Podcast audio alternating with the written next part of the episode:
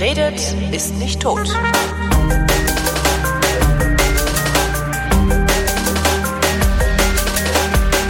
In Moskau, da sitzt seit vier Jahren Sabine Stör und ist ARD-Hörfunkkorrespondentin, wobei sie nicht ganz seit vier Jahren da sitzt, sondern drei, drei, drei Vierteljahre da gesessen hat. Das letzte Jahr musste, nee, das letzte Vierteljahr musste sie nämlich in Deutschland verbringen, weil Russland sie nicht mehr reingelassen hat. Hallo Sabine. Na, hallo. Da könnten wir jetzt eine riesig tolle Verschwörungstheorie aufmachen, warum du nicht mehr nach Russland durftest, weil freie Berichterstattung so, aber tatsächlich war es die Corona-Krise, ne? Ja, tatsächlich. Und die Tatsache, dass ähm, die Regierung hier gesagt hat, dass sie die Grenzen mutmaßlich bis Ende des Jahres für Ausländer dicht macht. Das ist auch immer noch der Fall. Ich bin aber dann mit so einer Sonder-Sondergenehmigung reingekommen. Es wurden verschiedene Menschen auf eine Liste gesetzt. Es stand ein Flugzeug bereit. Und sozusagen im letzten Moment hat das Außenministerium diese Liste genehmigt. Und damit habe ich meinen Koffer geschnappt und bin zum Flughafen gefahren. Und dann lassen die ausgerechnet Journalisten rein, die im Zweifelsfall kritisch über das Land berichten. Ja, das muss man ihnen fast schon hoch anrechnen. Äh, nein, also die haben da wirklich keinen Unterschied gemacht. Ich bin ähm, mit Journalisten, aber auch mit ähm, Wirtschafts-Business-Leuten äh, eingeflogen. Also es waren aus ganz unterschiedlichen Bereichen Menschen, die unbedingt wieder nach Moskau zurück wollten. Hat das wehgetan, nicht in Moskau sein zu können? Weil jeder, der bisher in Russland länger unterwegs war, hat gesagt, boah, ich will hier eigentlich nie wieder weg. Ähm, hat es. Hat es ähm, aus unterschiedlichen Gründen. Ähm, zum einen ist natürlich jetzt nach äh, vier Jahren oder damals noch fast vier Jahren mein ganzes Leben hier. Mhm. Ähm, auch meine ganzen Sachen sind hier. Ich wusste überhaupt nicht, was mit den Sachen passiert, weil ich ja auch nicht wusste, ähm, ob ich zurückkomme, wann ich zurückkomme. Ähm, es steht auch im Raum, dass mein Vertrag ausläuft im Spätsommer und ob ich dann überhaupt hier das noch selber abschließen kann. Das waren so Sachen. Ähm, und zum anderen muss man sagen, dass Moskau nicht Russland ist. Also diese, dieses muss man sehr, sehr, sehr unterscheiden. Ähm, Moskau ist eigentlich eine Enklave in Russland, mhm. weil in Moskau sehr viel Geld reingesteckt wird hier sehr viel geboten wird, dass eine Wahnsinnsstadt ist, die einen auch ständig auf Trab hält, äh, wo man jeden Abend äh, irgendwas anderes in Sachen Kultur machen kann, wo immer irgendwas los ist, einmal die Woche mindestens ein Feuerwerk ist, so. Ähm, und das ist eine Geschwindigkeit, aus der ich dann mich erstmal sehr rausgeschleudert fühlte. Wenn du sagst, deine ganzen Sachen sind da, wie macht ihr Korrespondenten das denn eigentlich? Löst ihr euren Hausstand auf und zirkuliert mit diesem Hausstand um die Welt? Ähm, ja, das machen tatsächlich Kollegen und Kolleginnen so. Also meine beiden Kolleginnen sind komplett mit Hausstand umgezogen. Ähm, ähm, man wird gebeten, dass man vorher ein bisschen ausmistet, damit es nicht so viel ist, weil Russland am Zoll pro Kilo, glaube ich, vier Euro verlangt. Also das kann ganz schön teuer werden.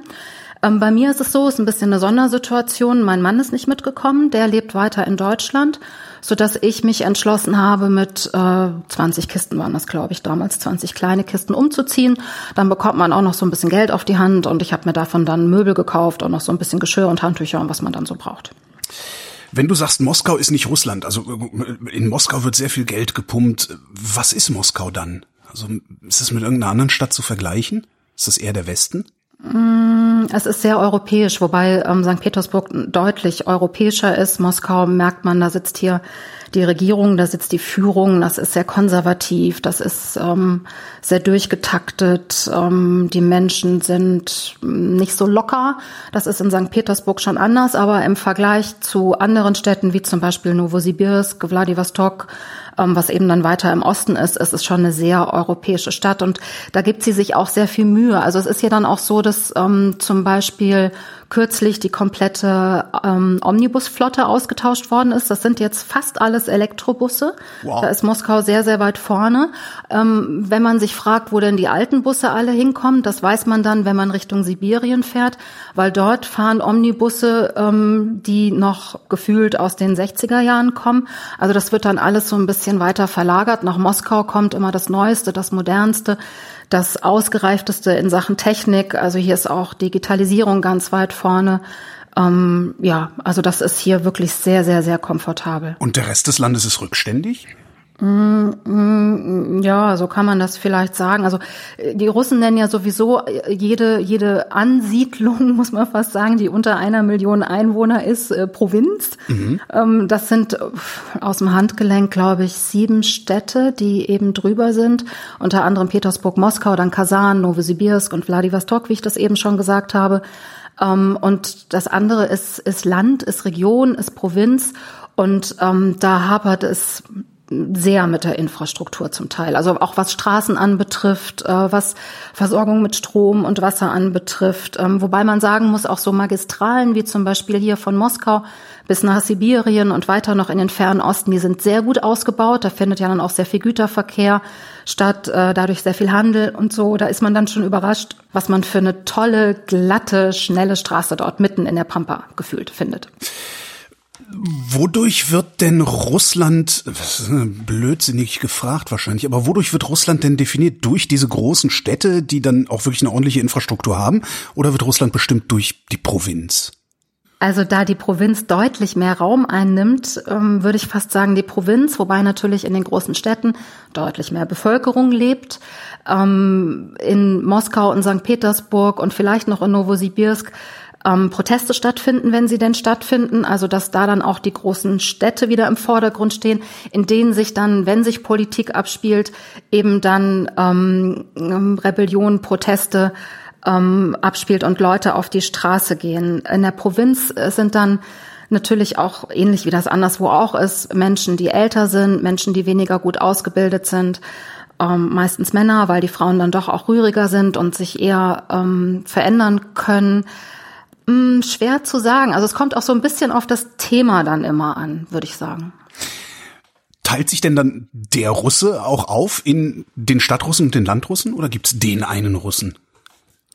Also das ist ein Land mit 145 Millionen Einwohnern und ich habe auch erst begriffen, wie groß es ist, als ich in Moskau ins Flugzeug gestiegen bin und nach acht Stunden auf Sachalin wieder ausgestiegen bin und man dort immer noch Russisch geredet hat und dort mhm. immer noch Russland war.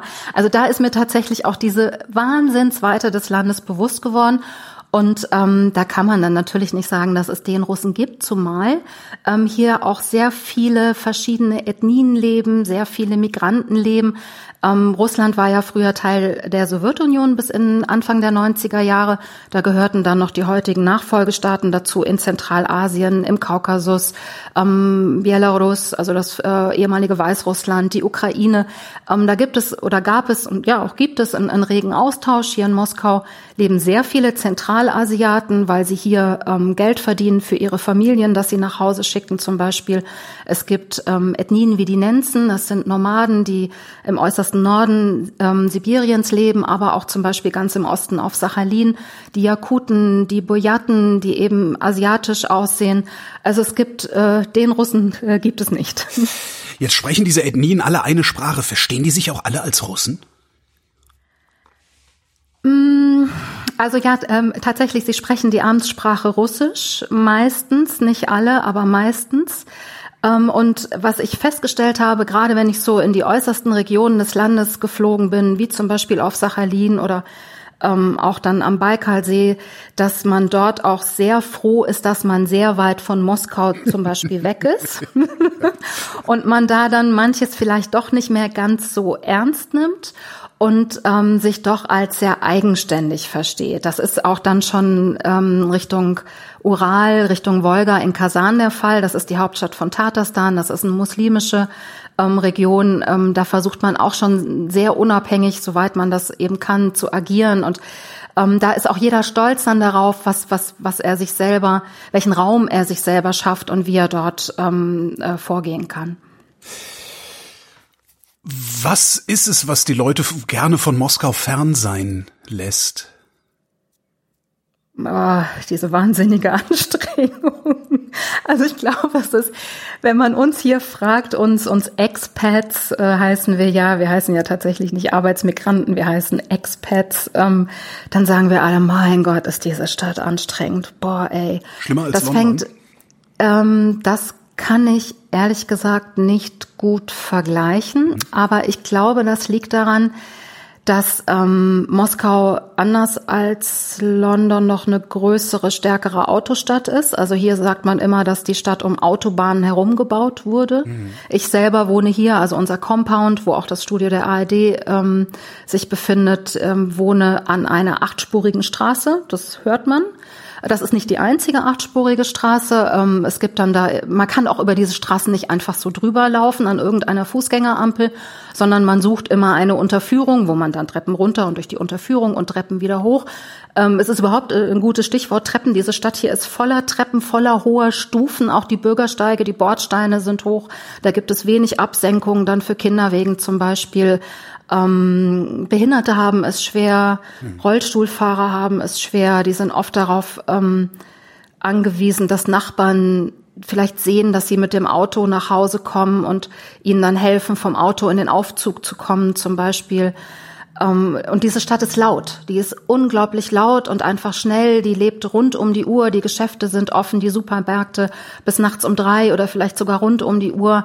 Ähm, das ist äh, ja und ah. Und was sie auch noch anstrengend macht, ist, dass die Menschen, wenn man in Berlin lebt, kennt man das. Hier ist es vielleicht noch zwei, drei Stufen stärker, sehr rau sind, sehr mhm. roh oft, sehr unfreundlich, man immer gegen so eine Wand anrennt. Ach, und immer noch mal mm, und noch mal und jetzt komm und jetzt äh, geh doch auf mich ein und äh, guck doch mal, dass wir hier irgendwie zu, zu Rande kommen und es ist, es ist immer so ein bisschen noch mal so ein extra Stück Kraft, was man aufwenden muss. Das klingt nicht, als wäre Moskau ein lebenswerter Ort. Bis aufs ja, Shopping. Ja, genau, bis aufs Shopping und bis auf die Kultur.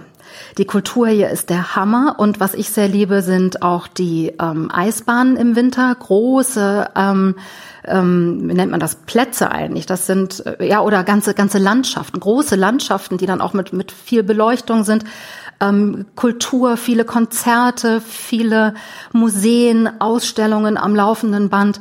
Das ist schon toll. Die Parks, die hier gestaltet werden mit großen Blumenbeeten, mit Springbrunnen. Ähm, man kann Fahrrad fahren, man kann sich einen Roller ausleihen, man kann Inlineskates sind hier auch immer noch sehr trendy, kann man fahren. Also das ist, ist schon ein tolles Lebensgefühl im Sommer sowieso.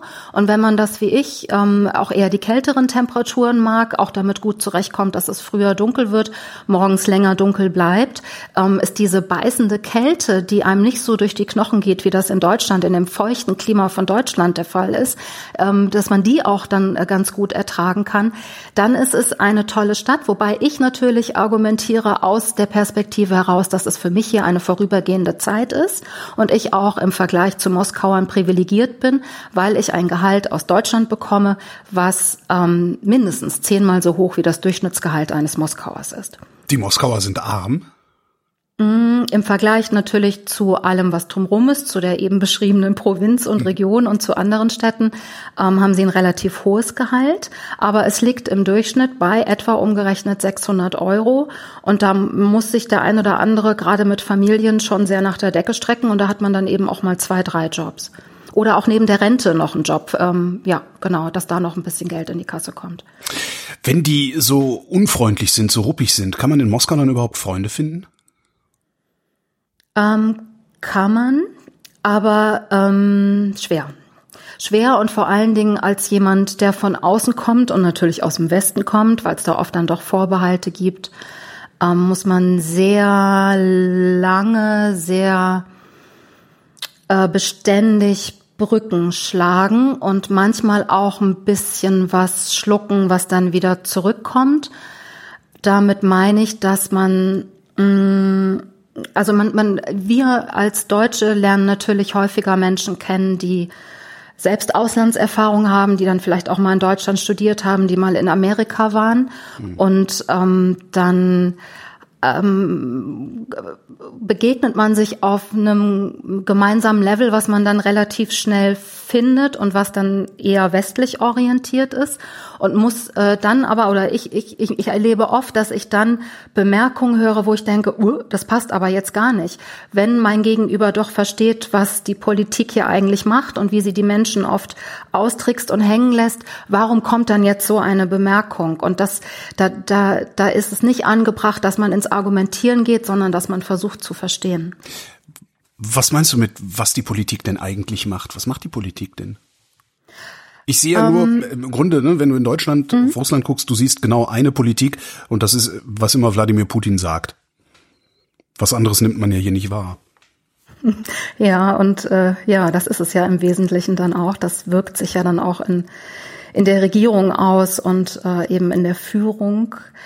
Dazu muss man sagen, dass ähm, muss ich ein bisschen grundsätzlicher anfangen, dass es ähm, eine Fehlannahme ist, dass mein Eindruck ist, dass viele denken, dass hier die Bevölkerung verantwortlich ist für ihre Regierung, für die Führung.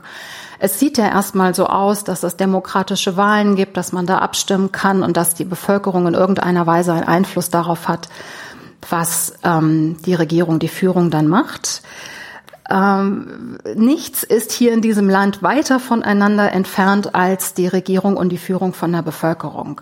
Die, ähm, beide Seiten haben unterschiedliche Interessen, wenn ich das so vereinfacht sagen kann.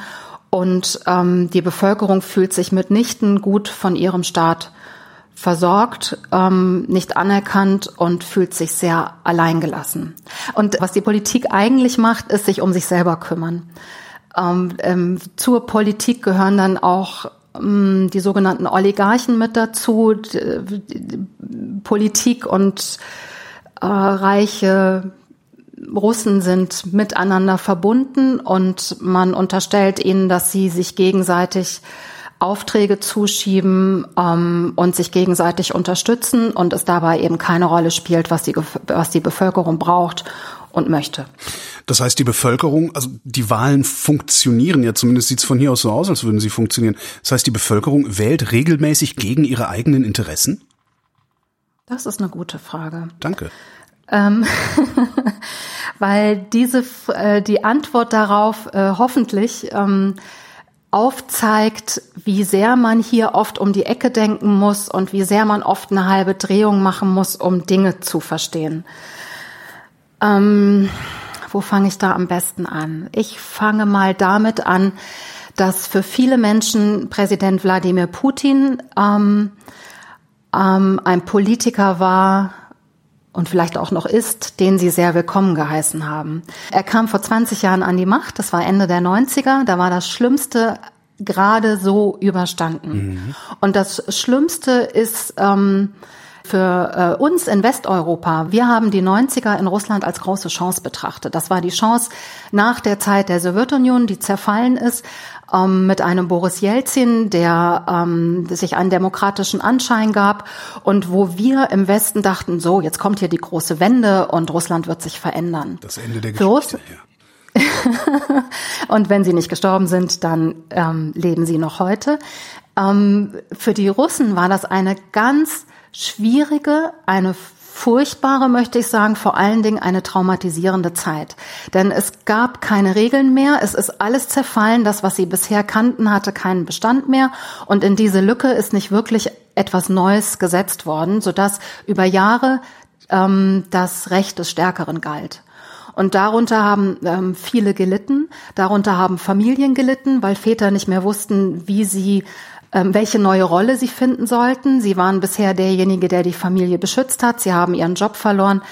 Ähm, sie fühlten sich schwach. Sie haben ihre Ehre verloren. Das hat ähm, viele traumatisiert. Es waren letztendlich die Frauen, die dafür gesorgt haben, dass es irgendwie weiterging, die sehr flexibel waren, die einfach nur irgendwas verkauft haben. Hm. Ich erinnere mich, ich war ähm, zuerst das erste Mal 1992 in St. Petersburg ähm, in Russland da war für mich, gut, ich war Anfang 20, ähm, hatte noch nicht allzu viel Erfahrung, aber für mich war völlig neu, dass an den Unterführungen ähm, zur Metro Menschen standen und äh, zum einen die Veteranen ihre Beinstümpfe oder ähm, Armstümpfe zeigten, um eben an Geld zu kommen und ältere Frauen von der Datscha die Blumen, die sie irgendwie hatten oder Zahnbürsten, die sie noch irgendwie hatten, irgendwas verkauften, um an Geld zu kommen. Und das ist was, was äh, bei dieser Generation hängen geblieben ist und was immer wieder auf den Tisch gelegt wird. Und wenn ich mit Menschen spreche und sage, na ja, im Moment die Situation, das ist ja auch sehr schwierig, ähm, es wird immer repressiver, wie empfinden Sie das?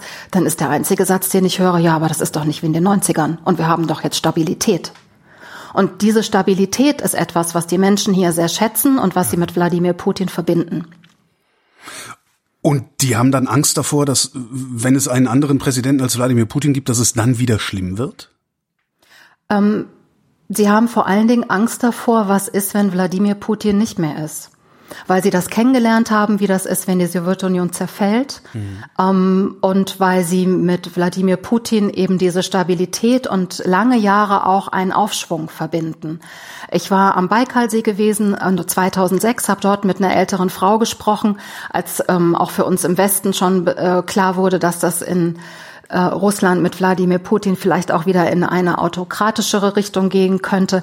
Da war das, was sie mir sagte, war, ich kann jetzt endlich wieder mit meiner Rente Geschenke für meine Enkel kaufen. Ja. Das ist das, für, was, was für die Menschen wichtig ist.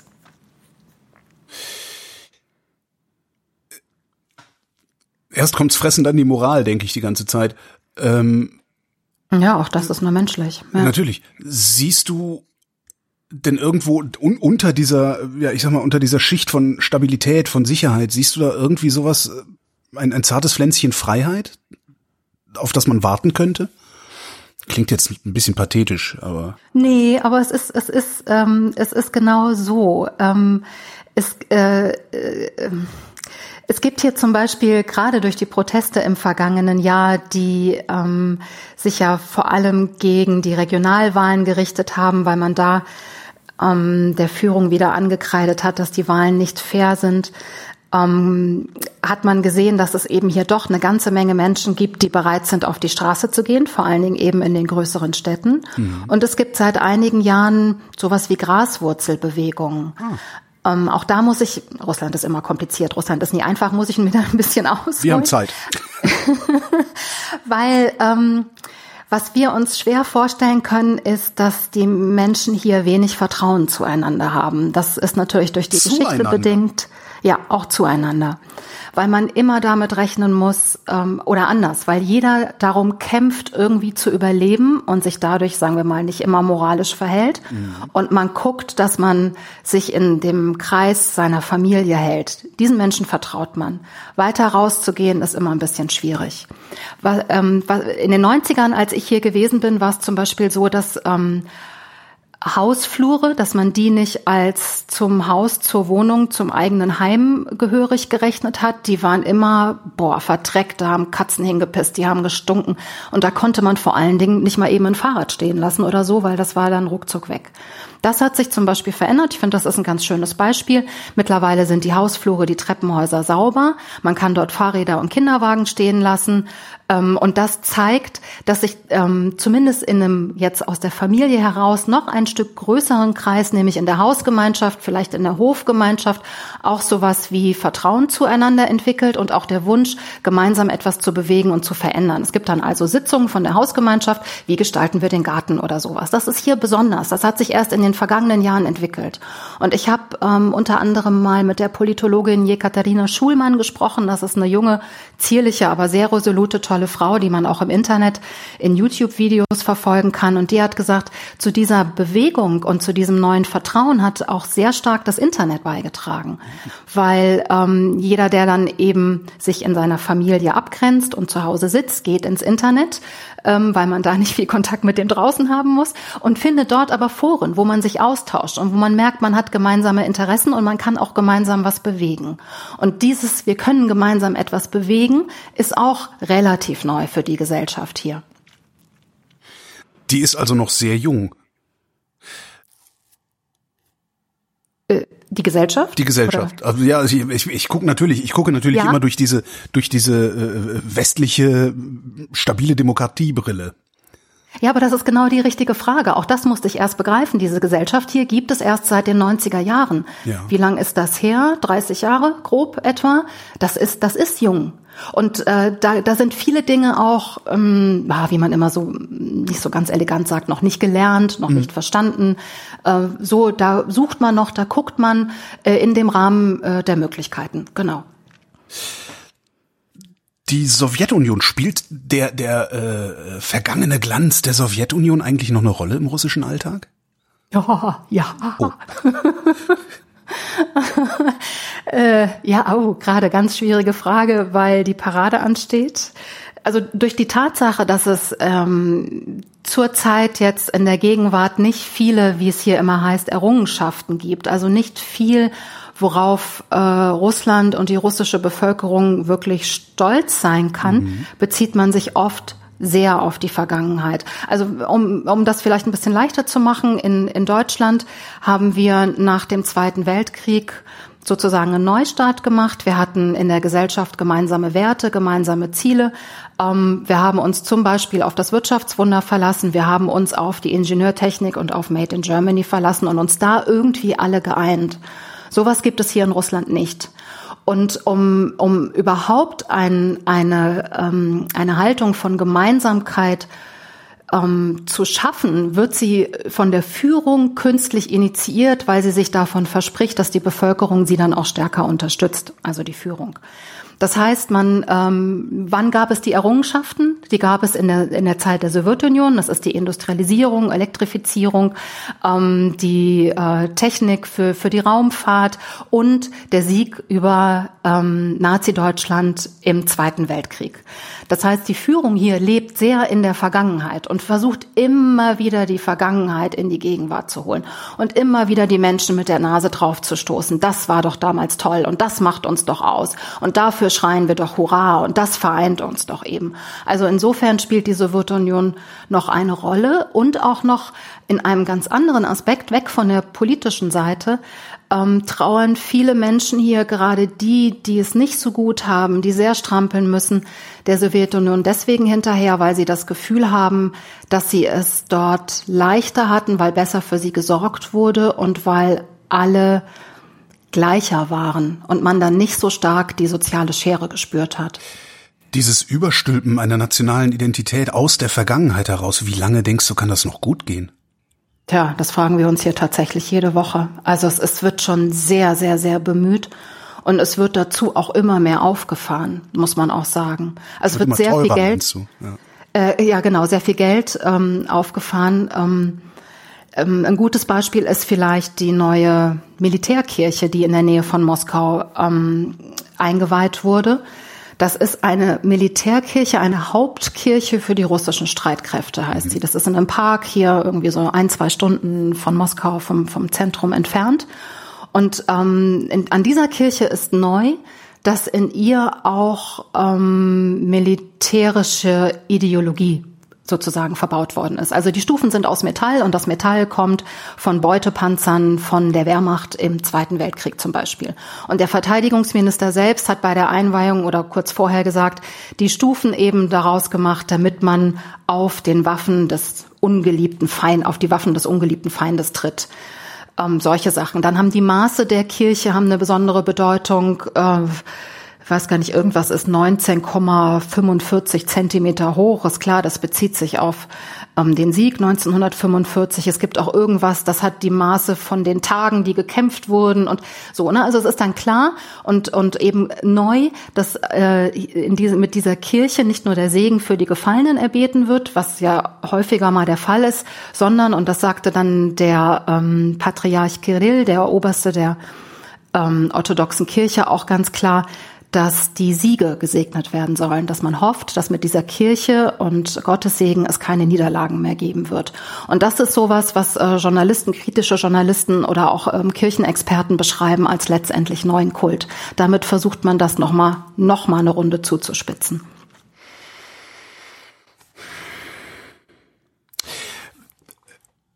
Versucht die russische Regierung da ja, auf, ich sag mal, eine, eine 21. Also, also auf, auf, nach Art des 21. Jahrhunderts einen neuen Menschen zu schaffen oder eine neue Gesellschaft zu schaffen, so wie es die Sowjetunion schon mal versucht hat, nur mit anderen Mitteln und einer anderen Ideologie? Ähm, nein, also das würde ich verneinen, weil die ähm, Führung nicht ein, der, nicht ein derartiges Konzept hat, wie das die äh, Sowjetunion hatte. Die Sowjetunion hatte eine Ideologie und eine Idee und eine Zielsetzung. Ähm, das war eben die des Sowjetmenschen oder die des Kommunismus. Das hat diese Führung hier nicht. Diese Führung dreht sich viel stärker um sich selber. Das hat man zum Beispiel auch in der Corona-Krise gemerkt. Ähm, da ist sehr schnell klar geworden, dass sie eigentlich versucht, sich selbst zu retten und die Menschen hier in die sogenannte Selbstisolation gesetzt hat, ohne ihnen zu sagen, wie lang, ähm, mit welchen Aussichten. Dann hat man diese Selbstisolation von heute auf morgen beendet, obwohl es immer noch Tausende von Neuinfektionen gab und ist zur Normalität übergegangen. Grund war, dass die Parade gehalten werden sollte, dass danach über die Verfassungsreform abgestimmt werden sollte. Man brauchte also gute Stimmung. Mhm. Das sind Dinge, die macht man, um die Führung weiter zu stützen und damit die Personen in der Führung weiter und überleben können. Da ist einem dann egal wie viele Menschen krank werden und wie viele Menschen sterben. Bei der Parade zum Beispiel ähm, werden auch Veteranen anwesend sein, denen wird sicherlich was überreicht werden, denen wird die Hand geschüttelt werden. Da wird keiner eine Maske aufhaben, mutmaßlich. Das hat man jetzt bei vergangenen Zeremonien auch schon gesehen ähm, und, ähm, und, und ähm, ja, signalisiert damit letztendlich Normalität. Was jetzt langsam rauskommt, ist, dass diese Veteranen, die dort sitzen werden, jetzt schon in Quarantäne sitzen, damit ganz klar ist, dass sie nicht krank sind. Mhm. Ähm, die sind äh, dort einfach eben irgendwo in die Provinz geschickt worden und deswegen äh, ist eben nicht davon auszugehen, dass es Normalität ist, aber es wird Normalität signalisiert. Und das ist das, was diese Führung ausmacht. Dieses ständige Spiel von, es ist eigentlich nicht so, wie es aussieht. Klingt trotzdem so ein bisschen nach Ostblock. Hm, ja, also ich, ich bin auch immer wieder, äh, also wenn ich es wenn ich's, wenn ich's distanziert sagen darf, äh, als auch nicht Betroffene, bin ich immer wieder fasziniert davon, weil mir das denke ich, so nicht klar war, wie ähm, die Sowjetunion, die ja doch aber über mehrere Jahrzehnte ging, ähm, Menschen und eine Gesellschaft so prägen kann, dass es schwer ist, das zu durchbrechen. Auch wenn man praktisch auf Null geht, die Sowjetunion zerfällt, ähm, man einen anderen Politiker an der Macht hat, der auch über eine Verfassung abstimmen lässt, die, die demokratisch ist und wie sich das aber doch mit der Zeit immer wieder in in die Richtung dessen bewegt, was vertraut ist. Und das ist eben die Zeit der Sowjetunion. Und man muss eigentlich auch noch darüber hinausgehen, es ist auch die Zarenzeit. Auch die Zeit war ja sehr restriktiv. Die Zeit war sehr stark mit der orthodoxen Kirche verbunden. Das ist sicherlich über die Sowjetunion unterbrochen worden. Aber auch das ist jetzt wieder, das habe ich eben versucht mit dem Beispiel der Kirche zu schildern, das ist jetzt auch wieder etwas, obwohl es in der Verfassung steht, dass Kirche und Staat getrennt sind voneinander, treten beide immer wieder miteinander auf und vermitteln beide ähnliche Werte, unterstützen sich gegenseitig. Zu welchem Zweck? Was will Putin? Also jetzt so platt gesagt würde ich sagen, er will, ähm, ähm, er, er, er möchte Anerkennung haben. Mhm. Er möchte äh, Macht auch über Russland hinaus haben. Deswegen ist er im Nahen Osten zum Beispiel auch präsent und dort sehr erfolgreich auch. Dort bringt er verfeindete Parteien an einen Tisch. Mhm indem er sich eigentlich auf keine Seite richtig schlägt, äh, aber trotzdem immer wieder seinen Vorteil daraus zieht, nämlich dass Russland an Einfluss gewinnt und auch aus der Region nicht mehr wegzudenken ist. Es ist die Anerkennung vom Ausland und es ist ähm, in Anbetracht seines Alters sicherlich auch ähm, der Wunsch zu überleben, so lange wie möglich an der Macht zu bleiben. Und deswegen jetzt auch die Verfassungsreform, die angedacht ist. Wenn da die Menschen zustimmen hier in Russland, dann wird er zwei weitere Amtszeiten an der Macht bleiben können. Das bedeutet weitere zwölf Jahre, dann ist er 80. Meinst du mit Überleben, dass zu befürchten ist, dass Putin, äh, weiß ich nicht, erschossen wird, wenn er mal nicht mehr Präsident ist? Nee. Na, das ist tatsächlich ja immer so ein bisschen das Risiko eines Och. Diktators oder nennen wir ihn Autokraten, mhm. ähm, dass man natürlich überall seine Geschäfte gemacht hat, seine Finger im Spiel hat, dass es Machtspiele gibt und dass man, wenn man diese Macht dann in diesem Spiel nicht mehr hält, der Verlierer sein kann, ja. Du sagtest schon länger her, äh, das, als ich nach Freunden gefragt hatte, äh, es gibt ja halt Vorbehalte auch gegenüber den Westen oder den Westlern. Was sind das für Vorbehalte? Also was für Vorurteile haben die da in Russland uns gegenüber? Weil bei uns ist so, ne? Alle Russen sind immer aggressiv und selbst wenn sie was Freundliches sagen, klingt es, als würden sie dir den Krieg erklären. so. Ja, so allgemein ist es hier nicht. Okay. Weil es gibt zum Beispiel, es gibt auch, es gibt ganz, ganz viele positive, schöne Begegnungen. Äh, zum Beispiel, wenn ich irgendwo stehe, zum Beispiel vor einem Konzert und man unterhält sich noch, bis die Klingel geht, dann ist es mir schon passiert, dass sich ähm, gerade junge Menschen plötzlich dazugestellt haben, gesagt haben, oh, also auf Deutsch, ich höre, Sie reden Deutsch, ich habe das auch studiert und ich war schon da und da und dann kommt man so ein bisschen ins Gespräch und dann sind ähm, diese deutsch sprechenden Russen total stolz darauf und, und freuen sich darüber, mit uns in Kontakt zu kommen. Und mich oder uns freut es natürlich auch. Also Deutsche sind hier grundsätzlich weiterhin sehr, sehr willkommen und ähm, auch wenn man guckt, wie welche Fremdsprachenkurse belegt werden, hat das Deutsche sicherlich einen oberen Platz. Wie kommt das? Ich meine, wir haben immerhin, sind wir, ich weiß jetzt nicht aus dem Stand, wie viele Millionen Russen die Wehrmacht auf dem Gewissen hatte. Äh, wie schaffen die Russen das, uns trotzdem so wohlgesonnen zu sein? Tja, gute Frage. Ähm, es ist, äh, es ist, glaube ich, das Gefühl einer Verbindung zueinander ähm, aufgrund ähnlicher Interessen, wie zum Beispiel, da muss man sicherlich ein Stück weit zurückgehen, aber zum Beispiel Literatur, hm. Poesie, das ist das, ähm, wo viel Musik, ja, wo, wo viel verbindet. Also es sind mehr so die die, ähm, die, die, die, die, die künstlerische Ebene, würde ich fast sagen. Ähm, Russen lieben dieses Pflichtbewusstsein bei Deutschen. Es wird immer wieder Ordnung und Pünktlichkeit genannt und Sauberkeit. So, ähm, ja, und anscheinend ähm, scheint man da dann mutmaßlich auch viel zu verzeihen. Und vielleicht überwiegt dann aber auch immer noch überwiegen die Gräueltaten Stalins ähm, im Wesentlichen ähm, über den der Deutschen, weil es eigentlich hier keine Familie gibt, die nicht irgendwie unter ihm gelitten oder im ja, im Krieg durch ihn irgendjemanden verloren hätte, weil er Menschen ja letztendlich wie Kanonenfutter mhm. eingesetzt hat. Den gerade gibt's eigentlich deutschen Witze? Mm, mm, ich wüsste jetzt nee. keinen Russenwitz, dummerweise. ich, Nee, ich auch nicht. Es gibt hier mehr so sowas wie Ostfriesenwitze halt für die. Ach echt? So wer, wer, ist denn, wer ist denn der Ostfriese des Russen? Das sind so die Menschen, die so in kleinen Siedlungen im äußersten Nordosten wohnen und die von nichts eine Ahnung haben und immer so gucken, so, hä? So, den unterstellt man halt so ähnlich wie bei uns den Ostfriesen, dass sie halt nicht mit der Zeit mitgegangen sind. Äh, die, die, die da ganz tief im Osten wohnen, also die, die unterschiedlichen Ethnien überhaupt, kommen die miteinander eigentlich klar oder wollen die lieber nichts miteinander zu tun haben? Hm, das ist jetzt nicht mein Spezialgebiet, aber soweit ich das von hier aus mitbekomme, würde ich sagen, es hält sich jeder für sich. Das ist ja auch das, was, ähm, was eben dieses Land ausmacht. Man bleibt lieber für sich mit hm. seinen Vertrauten in der Familie, dann möglicherweise innerhalb des Stammes und äh, mischt sich nicht so, ja.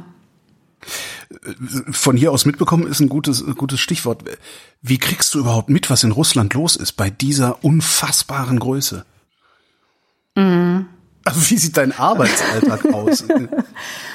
Also ähm, wir sind ja nicht alleine. Wir ja. haben, äh, also wir Korrespondentinnen, wir sind ja drei Frauen, sind nicht alleine. Wir haben im Hörfunkstudio auch noch drei sogenannte Producer. Das sind zwei Männer, eine junge Frau.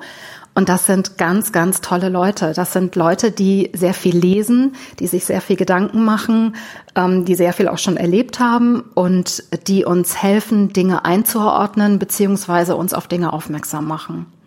Aber unterm Strich ist es dann doch so, dass unser Fokus sehr auf dem europäischen Teil Russlands liegt und dann noch mehr auf Moskau letztendlich, noch mehr auf der Politik und dass diese Themen, die dann eben im ferneren Osten und in der Provinz und im äußersten äh, Teil des Landes liegen, ähm, sehr selten stattfinden. Das muss man leider so sagen. Was passiert denn da hinten im ferneren Osten? Also was interessiert diese Leute? Ist wahrscheinlich eher China als Deutschland, oder? Genau, ja. Genau. Also als ich auf Sachalin war, ähm, war ich dort auf, auf einem Markt gewesen. Ähm, also Markt heißt dann in, in einem Gebäude, aber mit verschiedenen Ständen, in verschiedenen Gängen. Und da hatte alles asiatische Schriftzeichen. Äh, also wirklich fast alles. Das kam alles aus Japan, kam noch ein bisschen was aus China, kommt ein bisschen was aus Korea, aus Südkorea. Äh, da spielt Russland eigentlich gar keine so große Rolle. Ja, das muss man tatsächlich sagen. Gar keine so große. Welche denn überhaupt noch? Naja, ähm, Moskau. Ja gut, die zahlen Steuern ja. nach Moskau, ne? Aber genau, das finden sie richtig. Das finden sie auch nicht äh, so witzig, weil Moskau dann eben viel Geld hat und sie wenig mhm. und man immer neidvoll und und gramvoll nach Moskau schaut. Ähm, aber Moskau merkt das natürlich auch und versucht sich ähm, die Region aber zu sichern. Es gibt da ähm, Projekte, es gibt Entwick äh, Entwicklungsprojekte, irgendwas mit Türmen heißt das, glaube ich, auch. Und da wird jetzt auch seit ein paar Jahren wird dort auch Geld reingesteckt und werden Betriebe aufgebaut, werden Arbeitsplätze geschaffen, sodass auch, ähm, ich glaube, ich habe mit jemandem dort gesprochen, der arbeitet, der kam aus der Ukraine zum Beispiel bis nach Sachalin. Viele Menschen kommen von Chabarovsk, das ist dann äh, auch eine, eine Stadt relativ weit im Osten, ähm, dann rüber auf die Insel. Äh, ja, und so versucht man dort natürlich seinen Einfluss zu wahren. Hm. Wenn du, wenn du, Oder sich nicht entgleiten zu lassen. Ja? Hm? Wenn du jetzt nach Sachalin fährst, um von da zu berichten, kannst du das so einfach oder musst du da um Genehmigung ersuchen? Also kannst du frei reisen, frei berichten? Ja, kann ich. Das ist äh, also das habe ich noch nicht erlebt, dass das irgendwie mal ein Problem gewesen ist. Das Einzige, ähm, was uns hier einschränkt, also gerade in der Hauptstadt oder in den großen Städten, wenn wir nach Gesprächspartnern suchen, dann ist das auch nicht so, dass wir die nicht finden oder dass die uns absagen. Aber es, äh, je nach Thema und auch je nach Stimmungslage im Moment passiert es uns, dass sie zusagen. Und wir rufen dann irgendwie zwei Tage vorher nochmal an und sagen, bleibt es bei dem äh, Interview? Ja, so. Und dann gehen wir dann zwei Tage später zum äh, vereinbarten Treffpunkt und da ist da niemand. Da hat dann mhm. jemand doch kalte Füße bekommen zum Beispiel. Ne? Aber Wo? das ist sehr mühselig, weil wir dann immer wieder fragen und ja und ach nee und ach doch und dann gehen wir dahin und dann rufen wir nochmal an und dann ach doch so so und das nimmt einfach sehr viel Energie weg. Vielleicht ist das das äh, System. Ja. Worüber wird denn nicht geredet in Russland? Also es wird immer mehr eigentlich nicht mehr kritisiert. Wenn man äh, Fragen stellt äh, direkt zur Führung, direkt zur Regierung, ähm, auch jetzt zum Beispiel in Corona-Zeiten gab es viele Kleinunternehmer, viele Selbstständige, die haben überhaupt gar kein Geld bekommen. Die wussten zum Teil nicht mehr, wie sie ihr Essen bezahlen sollen. Ähm, da haben wir mit einer jungen Frau, die in einem Kosmetiksalon gearbeitet hat, ein telefonisches Interview geführt. Und äh, da merkte man schon, sie leidet und sie, äh, sie macht sich Sorgen um ihre Zukunft. Aber da hört man dann, ach, es wird schon irgendwie werden und es ist schon immer irgendwie geworden und die Leute werden schon wiederkommen. Und man hört aber nie, oh Mann, ich krieg aber, äh, oh Mann, ich krieg aber kein Geld vom Staat und er hilft mir nicht und sie versprechen, aber das kommt bei mir nicht an. Sowas hört man nicht sondern das ist, wird alles sehr vorsichtig formuliert und wird dann versucht, in, ins Positive zu drehen. Wovor haben die Angst? Also was würde passieren, wenn die sich darüber beschweren würden, dass der Staat ihnen nicht hilft? Ich glaube, sie haben Angst davor, dass man nicht weiß, was passieren könnte. Also, weil da wird ja jetzt nicht irgendwie eine Geheimpolizei kommen und die Leute verschwinden lassen, oder? Nee, dann könnte man sich in Zweifel ja sogar auch schützen und könnte sich im Keller einrichten oder so. Ja, also um das jetzt mal ein bisschen konkreter zu machen. Das, das, das Fiese ist, dass man nicht weiß, was passiert. Mit mit dieser diffusen Angst, mit dieser unkonkreten Situation, diese, diese unkonkrete Angst, ich glaube, da, da passiert hier viel, die macht viel mit den Menschen. Ähm, es, es, es, es, es ist ja nicht ausgeschlossen, dass sie dann später vielleicht ähm, kein, keine Arbeit mehr finden. Das wissen sie alles nicht. Oder dass sie vielleicht ähm, ach, es gibt viele, viele Methoden, um, um Menschen zu degradieren oder äh, eben nicht mehr ihre Wünsche ausleben zu lassen. Aber passiert das wirklich oder ist das nur ein Gerücht, das die Leute da in Schach hält? Mm, also ich kenne jetzt, müsste ich überlegen, fällt mir jetzt kein konkreter Fall ein. Es gibt bestimmt Fälle. Also es gibt vor allen Dingen Fälle, wenn Menschen bei Protesten festgenommen worden sind. Hm. Das ist aber wieder eine, eine konkretere Lage. Ähm, wenn jemand sich jetzt kritisch gegenüber der Führung äußert, keine Ahnung, im Zweifel haben sich die Leute auch bei uns natürlich nicht hinterher nicht gemeldet und gesagt, mir ist dann das und das passiert. Mhm. Also da muss ich jetzt, muss ich gerade passen, weiß ich nicht. Gucken wir auf die Wirtschaft. Wie geht's Russland eigentlich ökonomisch? Hm, ja, ist auch kein schönes Thema eigentlich. Mhm. Das ähm, hat mit dem Ölpreis zu tun, der gesunken ist zuletzt, auch wegen der mangelnden Nachfrage natürlich, dann auch wegen Corona. Ähm, Corona hatte hier einen großen Einfluss, hat auch immer noch. Ähm, und natürlich dann diese, diese Selbstisolation, in der die Menschen hier rund zwei Monate gesessen haben, die geschlossenen Geschäfte, die geschlossenen Schönheitssalons, wo sehr viel Geld umgesetzt wird. In Schönheitssalons ähm, wird sehr viel Geld umgesetzt? Ja, oh, auch ein schönes Thema. Schönheitssalons spielen, äh, also gibt's hier, jedes dritte Geschäft ist ein Schönheitssalon oder mindestens ein Friseur.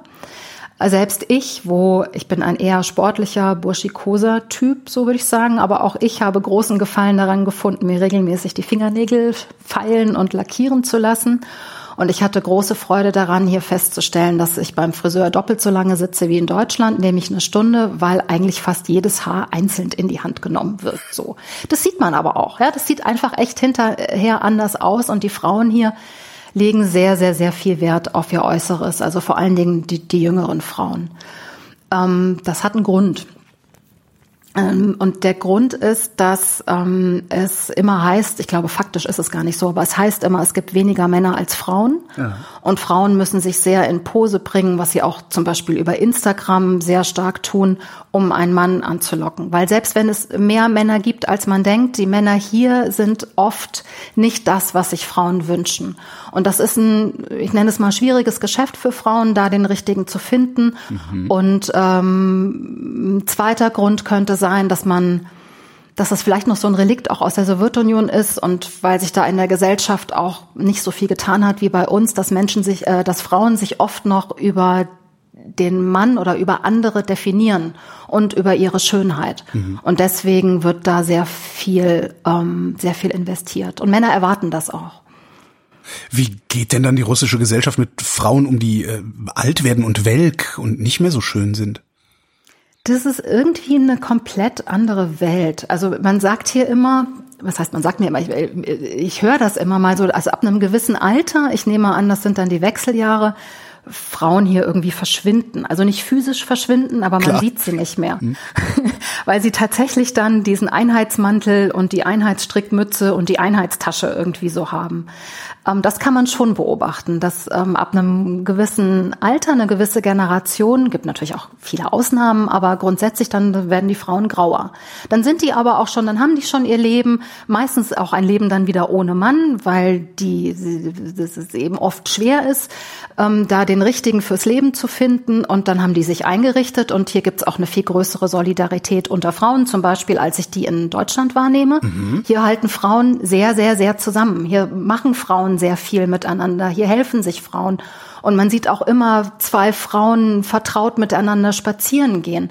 Da spielt dann ein Mann keine so große Rolle mehr und deswegen muss man sich da auch wohl nicht so rausputzen. Wir waren bei der Wirtschaft und sind beim Kleingewerbe genau. Äh, hängen geblieben. Wovon lebt Russland eigentlich? Ölexport, Waffenexport? Ja. Ja, ja, Ölexport und Waffen wahrscheinlich auch noch, genau, Gasexport. Ja. Ähm, da heißt es dann zwar immer wieder und ähm, der jetzige Chef des Rechnungshofes, äh, der weist da auch immer wieder drauf hin und Putin nickt dann auch immer mit dem Kopf.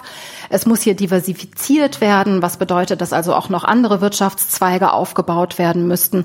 Letztendlich passiert das aber nicht. Das einzige, was oder das mit das einzige, was passiert, das war äh, ist seit 2014, seit der Annexion der Krim. Da gab es die Sanktionen ähm, aus Europa und auch aus den Vereinigten Staaten und es gibt seitdem die sogenannten Gegensanktionen. Das sind Sanktionen, die Russland auferlegt mhm. hat ähm, für Europa. Das heißt, aus Europa, aus der Europäischen Union dürfen keine Agrarprodukte mehr eingeführt werden. Es darf kein Käse, also auch nichts verarbeitetes, also keine verarbeiteten Agrarprodukte mehr eingeführt werden, kein Käse.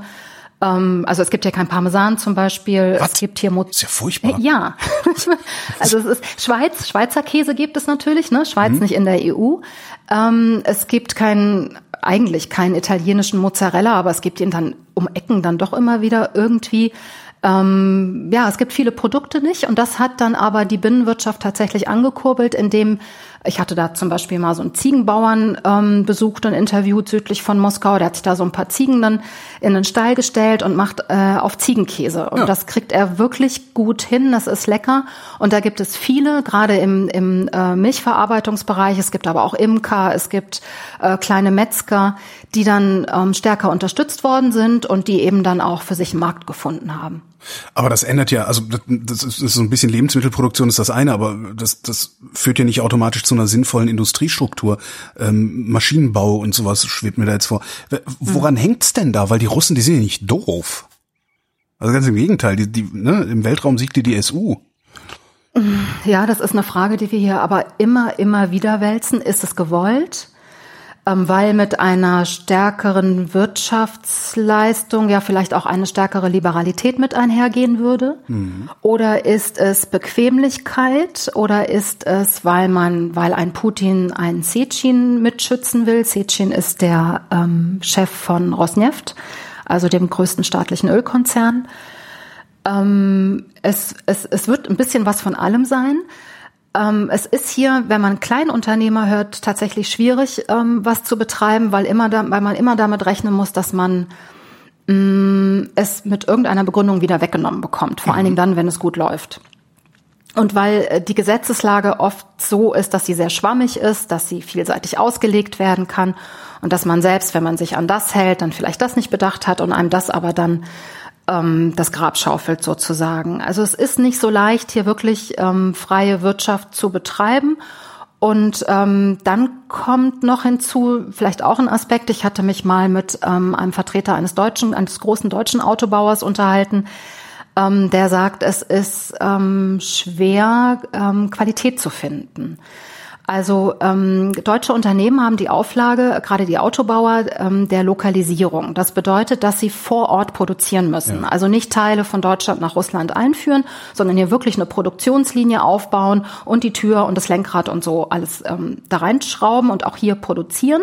Dazu braucht man Zulieferer. Die Zulieferer sagen dann, ja, wir machen. Dann checkt man die Qualität, dann sieht man, okay, die Schraube stimmt. Dann funktioniert es irgendwie zwei Monate, drei Monate. Dann merkt der Zulieferer, so der deutsche Vertreter ähm, aus der Autoindustrie, ähm, dann sieht der Zulieferer, ah, der Vertrag läuft und ähm, es läuft, also müssen wir die Schraube vielleicht nicht mehr ganz so in der Qualität herstellen, wie das ursprünglich vereinbart war. So, zack, und dann läuft es eben nicht mehr. Und das sind, das sind alles so Probleme, womit diese Wirtschaft hier so zu kämpfen hat, ganz zu schweigen von der Korruption natürlich. Hm. Ich, ich lach gerade, weil wenn wir, wenn wir im Radio ähm, zwei Musiken äh, ineinander überblenden und das geht schief, sagen wir ganz gerne mal, das war eine russische Industrieblende. Darum. Ach. es ähm, gibt ja aber auch Sachen, die gut funktionieren. Ja, natürlich. Ja, ist, Wie gesagt, im Weltraum sieht die, also die, es, es, fliegt im Moment niemand sonst zu, zur ISS. Ja, doch jetzt äh, SpaceX kürzlich. Aber äh, das ist jetzt nicht so. Darum, darum, darum bin ich so irritiert. Also ich würde eigentlich erwarten, dass Russland eine Maschinenbaunation wäre oder so. Ähm, mhm. du, du sagst, dann hast du ein kleines Unternehmen und dann wird's dir weggenommen. Ist Russ, hat Russland ein Rechtsstaatsproblem? Mhm.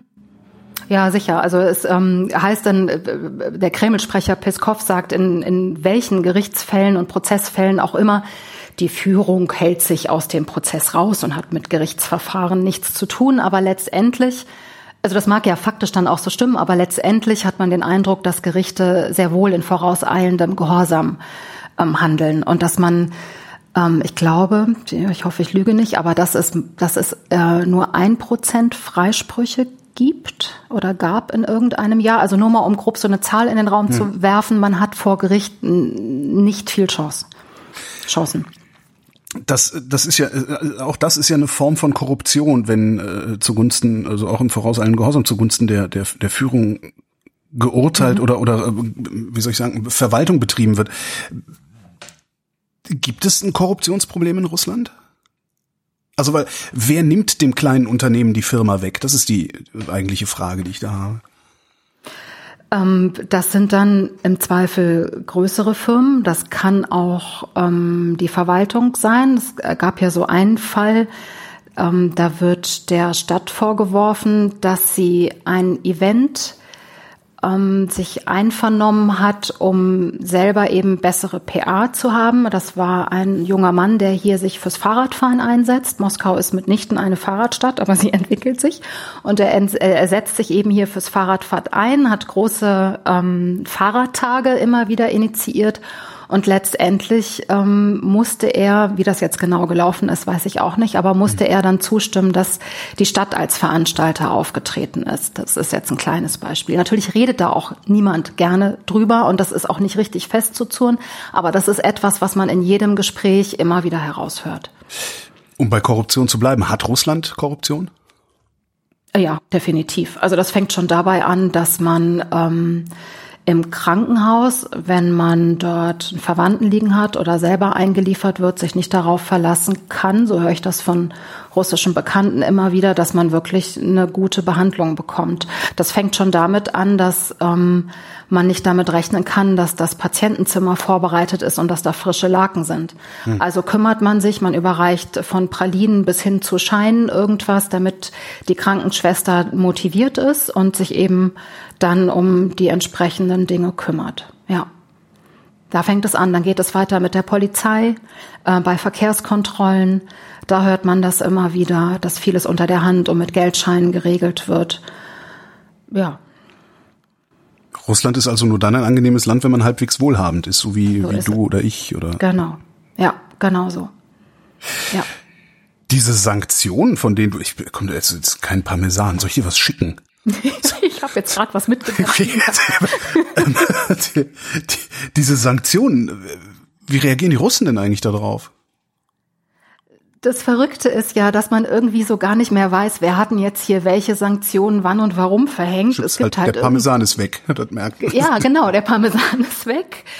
Und ähm, Russland hat auch so eine Mentalität oft, äh, dass man sagt, wir lassen uns, wir schaffen das alleine. So, und jetzt zeigen wir das denen und da brauchen wir doch auch kein Parmesan und zur Not kriegen wir den Parmesan auch selber hin. Und dann entsteht auch so eine Stimmung, dass man sagt, oh, wir lassen uns doch von denen jetzt hier nicht vorschreiben, wie wir das zu machen haben und äh, wir schaffen das schon. Und dann ist auch jeder bereit, den Gürtel ein Stück enger zu schnallen, bis äh, zu einer bestimmten Stelle dann. Mhm. Also ich, ich könnte noch ergänzen, dass es ähm, dass, dass ähm, man sich auch nicht so vorstellen darf, dass es hier einen öffentlichen Diskurs über irgendetwas gibt. Also wenn der Parmesan fehlt, dann äh, findet das nicht im Fernsehen statt, dann findet das nicht in Talkshows statt, dann findet das vielleicht noch zu Hause am Küchentisch statt und damit kommt man dann irgendwie zurecht. Das ähm, öffentliche Diskurs findet hier nicht statt und deswegen findet jeder in der Regel seinen Weg und muss seinen Weg selbst finden, mit Situationen umzugehen. Aber es gibt doch hinreichend Medien, so dass ein öffentlicher Diskurs rein technisch stattfinden könnte. Warum findet der nicht statt? Hm, es gibt staatsnahe Medien. Es ist eigentlich fast alles staatsnah, bis auf kleinere kremlkritische Sender. Ähm, das, das sind wirklich ganz kleine und ganz wenige und auch nur in den großen Städten. Das ist auch so ein bisschen das Feigenblatt letztendlich, dass man nicht sagen kann, ja, aber ihr habt doch keine kritische Berichterstattung. Doch, die gibt es gibt es auch in der Zeitung. Das sind auch sehr tapfere Menschen. Das überwiegende Medienangebot ist aber sehr staatsnah. Also gerade auch ist hier eine sehr renommierte Zeitung, die immer noch sehr kritisch war, ähm, ein renommiertes Wirtschaftsblatt, ähm, ist jetzt, hat einen anderen Direktor bekommen. Aus Protest sind auch fünf glaube, Redakteure oder das war auch schon eine andere Zeitung vorher. Also da gibt es dann auch Widerstand, aber diese Zeitungen sind jetzt durch diese neuen Direktoren auf Linie gebracht worden. Und im staatsnahen Fernsehen, auch wenn das unterschiedliche Kanäle, Kanäle sind, wird natürlich das so aufbereitet, wie man möchte, dass es die Bevölkerung versteht. Und sie soll es so verstehen, dass es zugunsten der Führung ist, natürlich. Ich wollte gerade sagen, wie, wie sieht denn dann so eine normale Nachrichtensendung da aus? Wird da immer nur erzählt, wie toll Putin wieder irgendwas hingekriegt hat? Das ja, wäre zu plump, das ist, das genau, das ist ein, ein Bestandteil. Ähm, das ist aber weniger in den Nachrichten als dann zum Beispiel in so Veranstaltungen wie die direkte Linie, wo man ähm, äh, Putin direkt anrufen kann, um seine Sorgen zu schildern und Putin dann auch äh, sagt, ja, oh, das ist aber tatsächlich, ach, das wusste ich gar nicht und ja, ich werde mich kümmern. Solche Veranstaltungen gibt es, wo er sich als Landesvater dann auch sehr gerne darstellt. Aber das ist doch dann ähm, abgekartet alles, oder kann man den wirklich anrufen? Den kann man nicht ja wirklich anrufen. Nein, das ist der natürlich Präsident. vorher werden genau, ja, nein, es werden vorher Leute ausgewählt okay. und das ist natürlich genau, ja. Ähm, und im Fernsehen finden dann schon Nachrichten viel aus der Region statt. Äh, da gibt es wirklich genug zu berichten, weil das Land ja auch sehr groß ist, hm. von Schule über Verkehrsunfall bis was bei uns eben auch stattfindet. Ähm, natürlich auch Politik, aber dann ist es mehr ähm, Berichterstattung als Einordnung, ja. Hm. Wie ist denn die, die Kolleginnen und Kollegen in den unabhängigen kleinen Medien, wie berichten die denn, wie ihre Arbeit ist? Also sind die in Gefahr ständig oder sind die einfach so klein, dass es auch allen egal sein kann? Na, ich glaube, es ist so ein bisschen tatsächlich das Kalkül darauf, dass man das Feigenblatt ist und ähm, dann eben so berichten kann, wie man bisher auch immer berichtet hat. Es gibt da den Fernsehsender Dosch, das heißt Regen, keine Ahnung, warum der so heißt, hat sich so genannt. Den finden wir, also den die Vertreter, ähm, Journalisten von von diesem Fernsehsender sehen wir sehr oft auf Protesten zum Beispiel, die berichten von dort live. Das so, dass wir auch, wenn wir bei den Protesten nicht ähm, vollständig selbst anwesend sein können, dass wir das dann oft über deren Stream mitverfolgen. Es ist aber genauso, dass ähm, ein Moderator dieses Kreml-kritischen Senders jetzt sich auch zu den anstehenden, zu der anstehenden Ab, ähm, Abstimmung über die Verfassung geäußert hat, dass mhm. die ähm, mutmaßlich ähm, gefälscht ist ähm, und der ist festgenommen worden. Und man weiß im Moment nicht so richtig, was mit ihm passiert. Das kann immer passieren, das muss nicht passieren, das ist ein Teil des Spiels, dass man immer mit Überraschungen rechnen muss, dass man immer auf der Hut sein muss. Und dort sind natürlich Menschen beschäftigt, die das kennen, die mit verschiedenen Situationen rechnen, sich sicherlich auch darauf vorbereiten und dann ähm, auch Anwälte an der Seite haben. Es gibt ja auch Anwaltsverbände, die sich speziell für kritische Menschen einsetzen, ähm, so dass die zumindest nicht alleine sind. Wir waren ja vorhin im Krankenhaus. Ne? Wie ist denn eigentlich so die medizinische Versorgung in Russland? Ähm, es gab eine Gesundheitsreform oh. vor acht Jahren oder so. Da ja, hat man so ähnlich. ja, so ähnlich wie das aber auch in Deutschland diskutiert wird, da hat man gesagt, ach na ja, also da gibt's eigentlich viel zu viele Krankenhäuser, da kann man auch welche streichen, da kann man zentralisieren, vor allen Dingen in dieser Provinz, in den Regionen ähm, und kann dadurch ganz viel Geld sparen. Und ähm, das fällt dem Gesundheitssystem vor allen Dingen jetzt unter Corona natürlich kräftig auf die Füße. Es fehlt an Ärzten, es fehlt an gut ausgebildeten Ärzten, es fehlt an äh, Material, an Ausrüstung und eben letztendlich an Krankenhäusern und Betten. Und das ist dann so, dass es ein, ein mindestens zwei Klassensystem ist, dass ähm, der gut behandelt wird, der besser zahlt es gibt dann auch unterschiedliche Krankenhäuser. Da weiß man schon, oh Gott, wenn man in das Krankenhaus kommt, oh nein, lieber nicht, oh bitte raus hier, irgendwie tut irgendwas, holt mich raus. Andere ja, Krankenhäuser. auch, aber ja. Äh, äh, Wahrscheinlich ja, auf einem anderen Niveau. Ja, ja, ich weiß schon genau, ist, der Unterschied ist natürlich ist hier, ist hier stärker. Ähm, und es ist auch so, dass ähm, auch das, da sind wir wieder sehr privilegiert, dass es hier in Moskau zum Beispiel gibt es den European Medical Center, der hat mit Europa eigentlich nichts zu tun, der nennt sich so. Ähm, da legt man das Geld dann auch direkt nach dem Arztbesuch auf ähm, den Tisch mhm. und da lassen wir uns behandeln. Das ist eine Privatbehandlung und die sind zuvorkommend. Das ist top ausgerüstet, das sind gute Ärzte, das können wir uns leisten, weil wir es bezahlen können. Und der Rest des Sozialstaats in Russland? Äh, was meinst du mit Rest des Sozialstaats? Es, gibt es keinen? Also gibt es sowas so, wie eine, ja, eine Arbeitslosenversicherung, eine Rentenversicherung? nein, so? also. genau. Deswegen, äh, deswegen habe ich tatsächlich eben so Hochsozialstaat. Welcher? Was? Nein, tatsächlich. Ähm, es ist so, dass das hier ein extremst kapitalistisches Land ist. Ich würde sagen, ähm, auch wegen des fehlenden Rechtsstaates ähm, noch grausamer eigentlich als die Vereinigten Staaten. Ähm, grausamer auch deswegen, weil es hier ähm, mittlerweile lange nicht mehr so viel Beschäftigungsmöglichkeiten gibt. Ähm, Menschen können sich gar nicht vom Tellerwäscher äh, zu, also können sich nur selten äh, hocharbeiten. Und wer arbeitslos wird, wie eben zum Beispiel auch jetzt in der Corona-Zeit, der hat nichts zu erwarten. Der muss gucken, dass er vorher ein bisschen was angesammelt hat. Hm. Sozialstaat äh, gibt es nicht. Und Rente? Mm, Rente gibt es, ähm, die ist mm, nicht besonders hoch, aber der Deal war, dass ähm, mm, ältere Menschen, die in Rente gegangen sind, dazu arbeiten können, ohne dass sie etwas davon ab, ähm, abgeben müssen.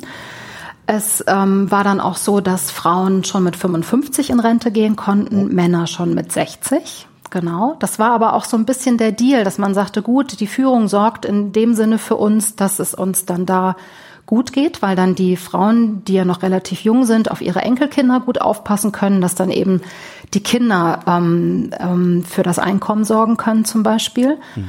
Und dann gab es aber die Rentenreform.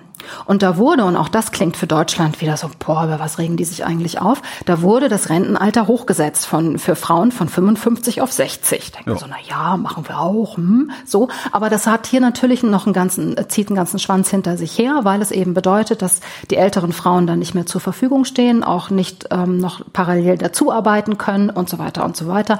Und damit das äh, Lebensniveau eigentlich ein Stück herabgesenkt wird. Mhm.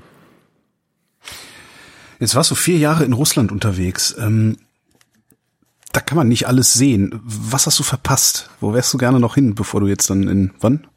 Im August, glaube ich, ähm, kommst du zurück, ne? Genau, ja. genau, August. Ähm, ich wäre sehr gerne nochmal in die Polarregion geflogen zu einer ähm, Ölförderungsstelle, zum Beispiel nach Nove Urengoy oder wäre auch gerne nach Norilsk. Da ist ja jetzt auch gerade dieses schreckliche Dieselunglück passiert, hm. ähm, geflogen. Das ist eine ganz besondere Stadt, eine sehr dreckige Stadt, Industriestadt, die auch ähm, abgeschlossen ist für Ausländer. Man muss eine besondere Akkreditierung beantragen und so. Aber das sind alles nochmal ganz besondere Fleckchen Erde, die man in unseren Breiten eben überhaupt nicht kennt, wo man sich nicht vorstellen kann, was minus 50 Grad bedeuten, wie die Menschen dort Öl fördern ähm, und wie man dort überhaupt ein Leben ähm, aufrechterhalten kann. Zieht es dich eher, zieht es dich dann eher zu den, ich sag mal, schlimmeren Orten? Weil ich hätte jetzt erwartet, dass das ja äh, die einzige tropische Enklave oder irgendwie sowas. Äh, äh, ja, schlimm ist ja auch immer eine Frage des Blickwinkels. Also ja. wir haben zum Beispiel heute, während ich jetzt hier sitze, bin ich auch so ein bisschen verschwitzt, weil wir haben an die 30 Grad und es ist unglaublich schwül. Und ich kann mir zum Beispiel eben nicht vorstellen, in tropische Regionen freiwillig zu fliegen oder nach Thailand. Ich mag es tatsächlich gerne lieber kälter. Mhm. Ähm, deswegen macht mir das gar nicht so viel aus. Und wenn man weiß, wie man sich da auszurüsten hat und wie man sich zu verhalten hat, ist das alles machbar. Ähm, es ist aber nicht so, dass es mich jetzt nur in die extremen Regionen zieht. Es gibt in Russland auch wahnsinnige Landschaften, die wir alle nicht kennen. Nicht so wie aus den Vereinigten Staaten ein Grand Canyon oder ein Yosemite Park. Das ist hier einfach alles nicht bekannt und es ist im Zweifel noch schöner und es ist einfach faszinierend, weil auch oft noch sehr unberührt. Warum gibt es keinen Tourismus dahin? Hm, gute Frage. Ja, das ähm, soll jetzt so langsam kommen. Ich glaube, Russland merkt, dass man damit ähm, sich natürlich Einkommen sichern kann. Vor allen Dingen, ähm, dass äh, während jetzt während Corona eben viele Touristen wegbleiben. Das Problem ist das Visum. Das ist für uns auch extremst lästig. Wir müssen ja für jeden Aufenthalt in Russland ein Visum beantragen. Das gilt dann, also wenn man jetzt nicht hier wie ich mit äh, ein Arbeitsvisum hat, gilt das dann nur höchstens 30 Tage. Mhm. Und es ist unglaublich lästig. Es ist einfach, man muss das Gehalt äh, angeben, man muss eine Auslandskrankenversicherung angeben, man wird irgendwie so ein bisschen ausgezogen und es ist lästig, mit den Behörden zu kommunizieren. Ähm, äh, aber auch das möchte man jetzt ändern, äh, wahrscheinlich, weil man sich erhofft, dass dann mehr Touristen kommen. Und ich habe gerade kürzlich gelesen, man möchte sogar, und das ist auch etwas, was es bisher noch gar nicht gibt, Campingplätze ähm, aufbauen. Es gibt keine Campingplätze in Russland? Ja, es gibt zumindest nicht so diese Anlagen, wie wir das mhm. kennen. Ne? So diese Infrastruktur mit so einem kleinen Pool in der Mitte und man geht da zu so einem Häuschen und holt sich so seine Plakette und seinen Platz und so. Das, das gibt es hier nicht so, weil Individualtourismus ähm, nicht so ausgelebt wird wie bei uns. Man fährt dann eher auch aufgrund der großen Entfernung, ist man ja eben von der Familie oft weit getrennt. Das heißt, wenn man Urlaub hat, fliegt man zur Großmutter, zur Tante, zur Cousine, hm, so und macht dann da Urlaub, wenn man dann noch Glück hat, dass die irgendwo an der Wolga wohnt oder so. Das macht man. Ähm, es ist, ist äh, es gibt dann noch so Touristenressorts, natürlich auf der Krim, die ja eigentlich zur Ukraine gehört, aber von Russland besetzt gehalten wird. Ähm, Sochi, da wo die ähm, Winterolympiade 2014 stattgefunden hat. Das sind noch so Ressorts, Schwarzes Meer. Ähm, da gibt es dann auch noch aus den Sowjetzeiten die Infrastruktur der Sanatorien. Da kann man sich dann auch ähm, einmieten und wird versorgt und betüdelt mit Massagen und mit gemeinsamem Essen in der Kantine und so. Also das, das wird gemacht, aber es gibt eben nicht so dieses, ich hänge mir mal da meinen Anhänger hinten dran und äh, zuckel mal zum nächsten Campingplatz. Habe ich das gerade richtig verstanden? Ich kann nicht einfach in Russland ein paar Tage Urlaub machen. Also ich kann mich jetzt nicht in ein Flugzeug setzen äh, und mal verlängertes Wochenende zum Shopping nach Moskau, weil ich ein Visum brauche. Also du aus Berlin jetzt nicht. Ja, also innerhalb Russlands natürlich schon. Ja. Aber ähm, was ich jetzt meinte, ist, wenn ich aus Russland brauche, äh, Entschuldigung, ich aus Deutschland brauche ein Visum für jeden Schritt, den ich nach Russland reinmache. Habe ich jetzt nicht ja. gerechnet. Warum ist das so? Hm, das ist natürlich, das ist Politik, das ist auch so ein bisschen Machtgehabe. Wir lassen hier nicht jeden rein und wenn ihr rein wollt, müsst ihr euch ein bisschen anstrengen. So würde ich das interpretieren. Andersrum brauchen Russen auch, wenn sie nach Deutschland wollen, ein Visum. Aber es wird, wie gesagt, erleichtert. Für St. Petersburg, Kaliningrad und Vladivostok gibt es schon sogenannte elektronische E-Visa. Mhm. Ähm, da kann man, glaube ich, auch mit deutlich weniger finanziellem Aufwand und auch weniger bürokratischem Aufwand sich elektronischen Visum zuschicken lassen. Das heißt, wenn nach Russland, dann fliegt man erstmal oder fährt man erstmal nach St. Petersburg, idealerweise. Ja, das ist auch erstmal so ein bisschen vertrauter, das erinnert an Amsterdam ja. und äh, da können auch mehr Menschen Englisch und das ist so ein bisschen entspannter dort. Von St. Petersburg kommt ja zum Beispiel auch ähm, sehr viel Musik, die Rockmusikszene aus den 90ern, alles in St. Petersburg entstanden. Mhm. Ähm, das ist so eine Stadt, da kann man mal, das ist so eine Starterstadt, ja. Starterstadt. Wo gehen dann die Fortgeschrittenen hin? Ja, dann würde ich mich eben nach Moskau fortbewegen. Moskau ist so, Moskau ist bombastisch und Moskau ist roh und Moskau ist riesig und ähm, hat diese sieben Schwestern, diese sogenannten Zuckerbauten, diese Stalin-Zuckerbauten. Mhm. Ne, wo auch das Außenministerium zum Beispiel dazugehört oder bei uns hier in der Nähe ist das Hotel Ukrainer. Das sind wunderschöne Gebäude, gibt es eine fantastische, auch sehr abwechslungsreiche Architektur, wohingegen in St. Petersburg das ja alles immer so klassizistisch, Jugendstil, dieselbe Höhe ähm, ist. Man durfte damals eben eine gewisse Höhe nicht überschreiten.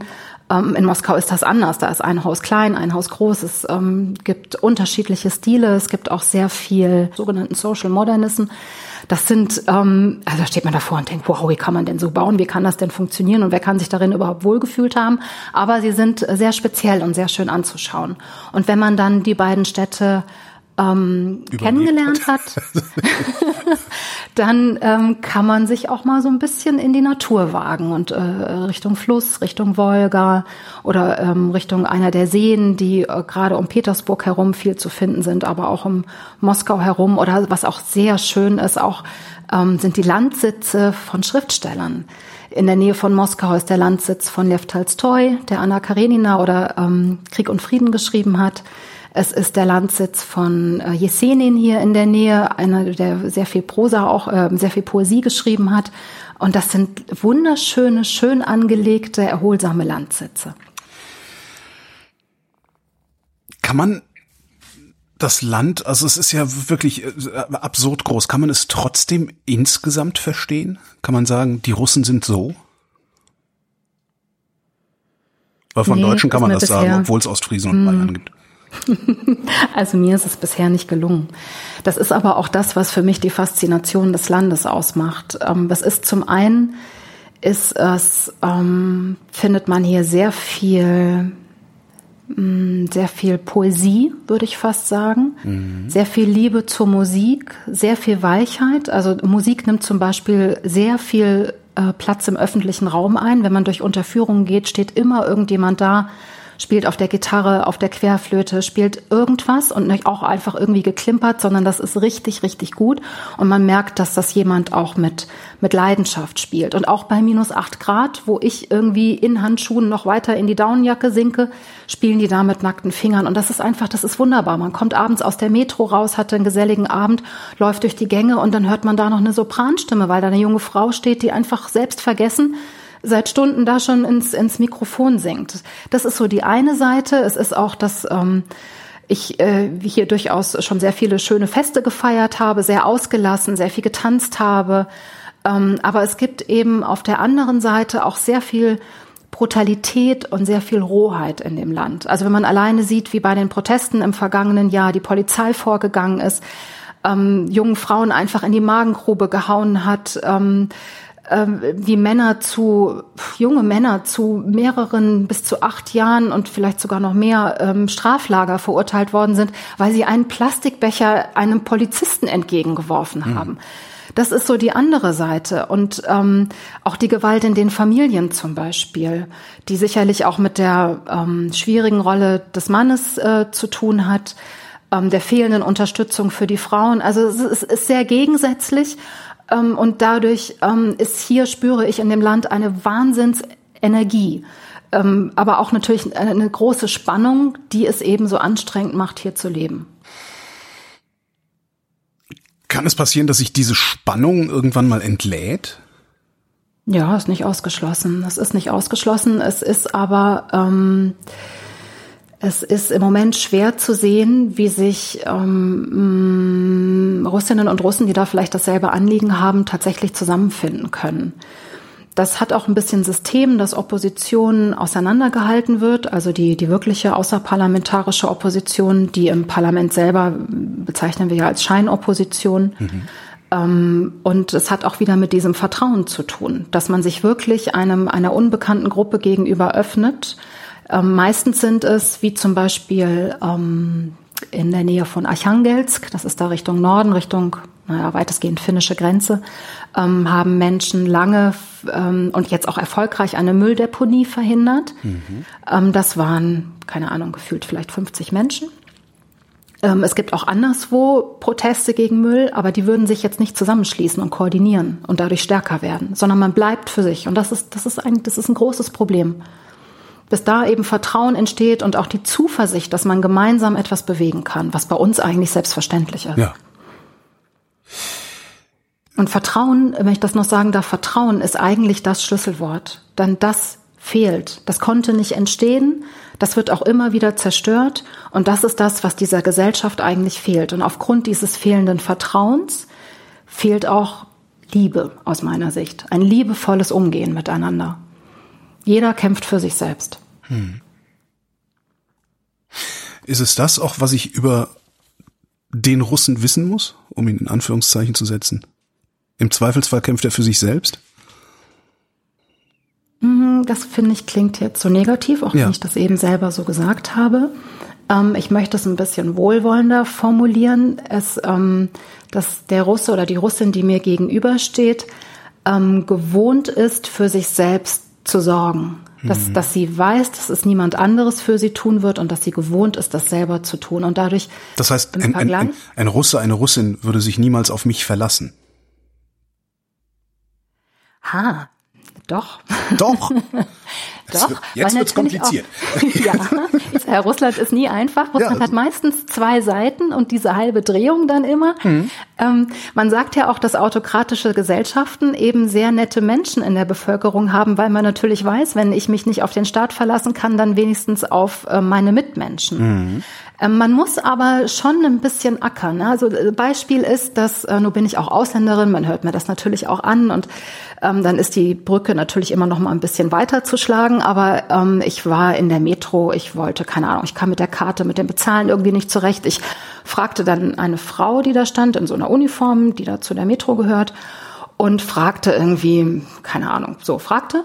Und sie raunzte mir irgendwas entgegen, weil ich nervte natürlich und ich war im Zweifel nicht so gut zu verstehen und überhaupt und was, ne, so.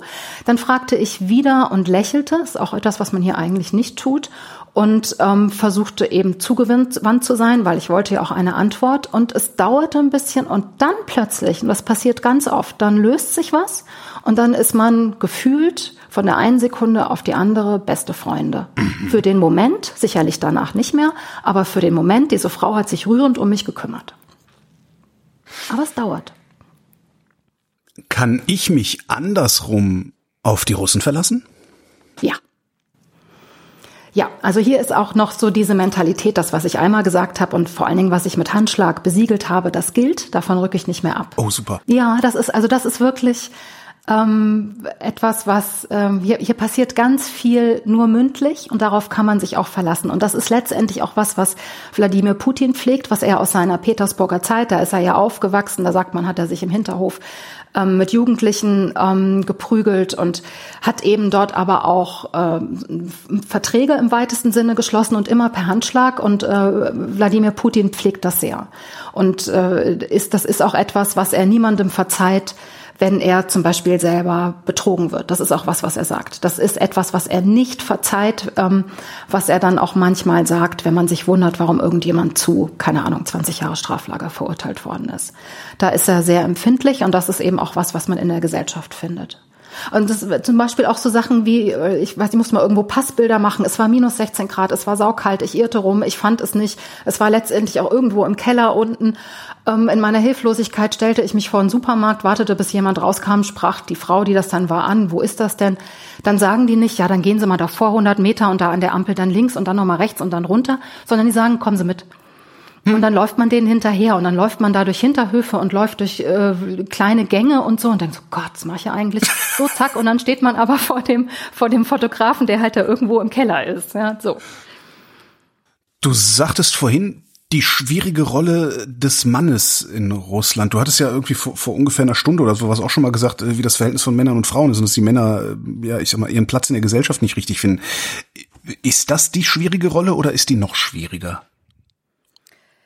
Ähm, sie ist komplexer eigentlich. Mhm. Also es hat auch, auch hier wieder mit der Sowjetunion zu tun ähm, dass der Mann jetzt in, in dieser modernen Zeit, nenne ich sie mal, wo auch die Frau mehr weiß, wohin sie möchte und sich diese Freiheiten auch stärker nimmt, auch durch den Einfluss, der aus dem Westen, aus den Medien, ähm, aus dem Internet kommt, dass der Mann hier noch weniger als vielleicht in Deutschland weiß, wo sein Platz und wo seine Rolle ist.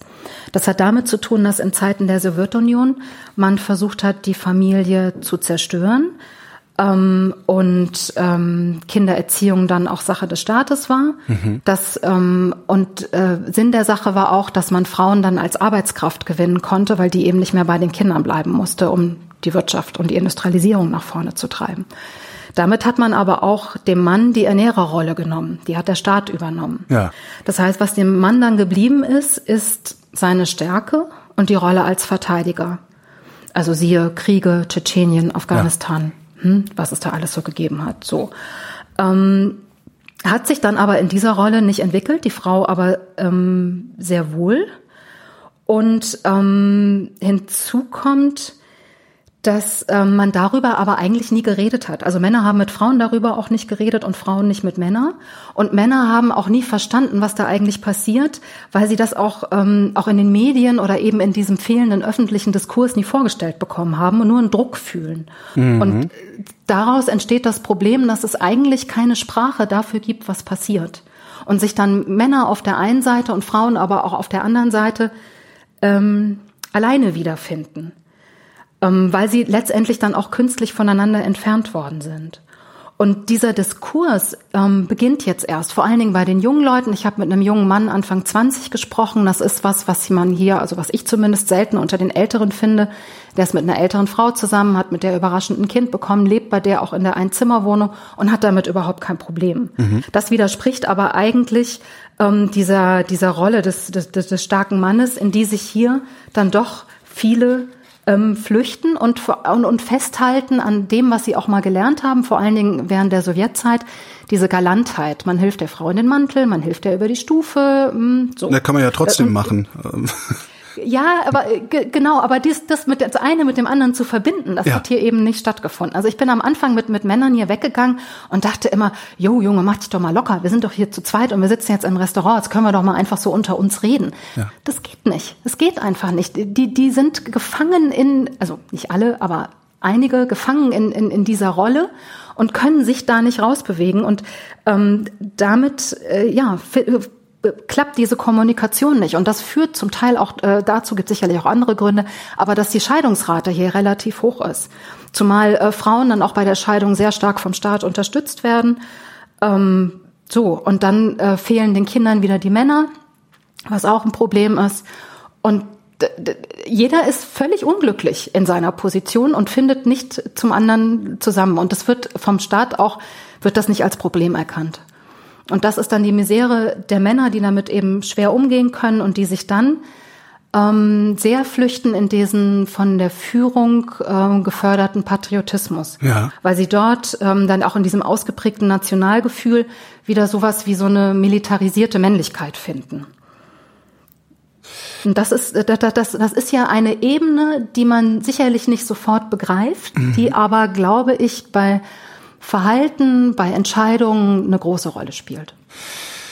Das heißt ja eigentlich, dass es an den Frauen wäre, eine solche Sprache zu entwickeln und auf die Männer zuzugehen. Gibt es da Bestrebungen, das, das zu machen? Das ist, glaube ich, schon die Kür. Mhm. Äh, die Kür, weil ähm, da noch sehr, sehr viel im Argen liegt. Ich hatte vorhin die häusliche Gewalt angesprochen. Ja. Das ist ein großes, großes Problem hier. Hier in Russland sterben Frauen in viel höherer Zahl als bei uns in Deutschland oder in Westeuropa durch häusliche Gewalt, meistens durch ihren Partner.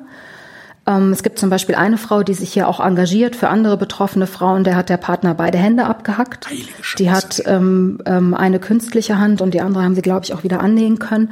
Also da passieren ganz furchtbare Sachen, die aber toleriert werden, zum Beispiel dadurch ähm, oder auch geleugnet werden, dadurch, dass man häusliche Gewalt 2017 entkriminalisiert hat.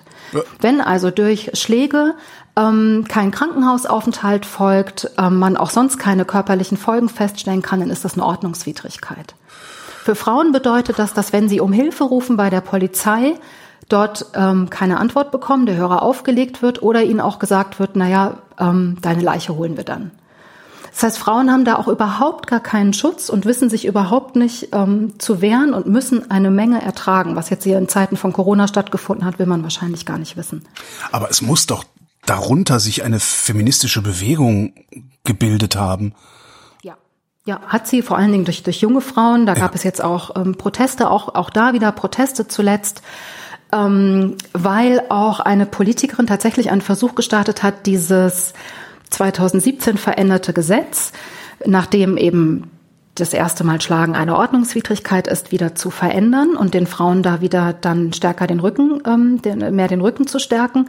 Auch das hat dann wieder zu Protesten geführt, vor allen Dingen von der Kirche, von Konservativen, auch von Frauen, die das dann so drehen, dass man, dass sie dann befürchten, dass Frauen diese ähm, diese, ähm, diese, diese Unterstützung dann praktisch gegen die Männer ähm, wenden können, um zum Beispiel, wenn sie sagen, oh, mein Mann, der schlägt nicht, ähm, dann muss der Mann aus der Wohnung raus und dann können sie sich die Wohnung unter den Nagel reißen. Und das muss man ja verhindern. Und überhaupt kommt das eben alles aus diesem liberalen Westen und die wollen ja ähm, dort die Familie zerstören.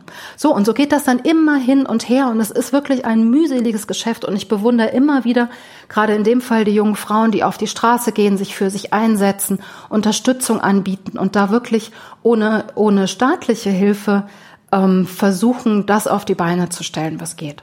Abgesehen von diesem Gesetz, wird es denn besser für die Frauen und die Männer in Russland? Weil für dieses Jahr auch schlecht. Also ich denke, solange die Führung auf dieser ähm, in, in, in der Vergangenheit äh, sich bewegt und die Vergangenheit immer wieder verherrlicht ähm, mit dem Patriotismus und dem unterstützten, überzeichneten Nationalgefühl, ähm, kann man da von dort nichts erwarten, zumal, das muss man auch sagen, in der Führung eben überwiegend ältere Männer sitzen, sehr mhm. wenige Frauen. Ähm, und äh, die sicherlich wenig Interesse daran haben, dass da irgendwie an irgendetwas was gerüttelt wird, was dann letztendlich, das ist auch immer ein Argument, für Instabilität sorgen könnte und das will ja keiner.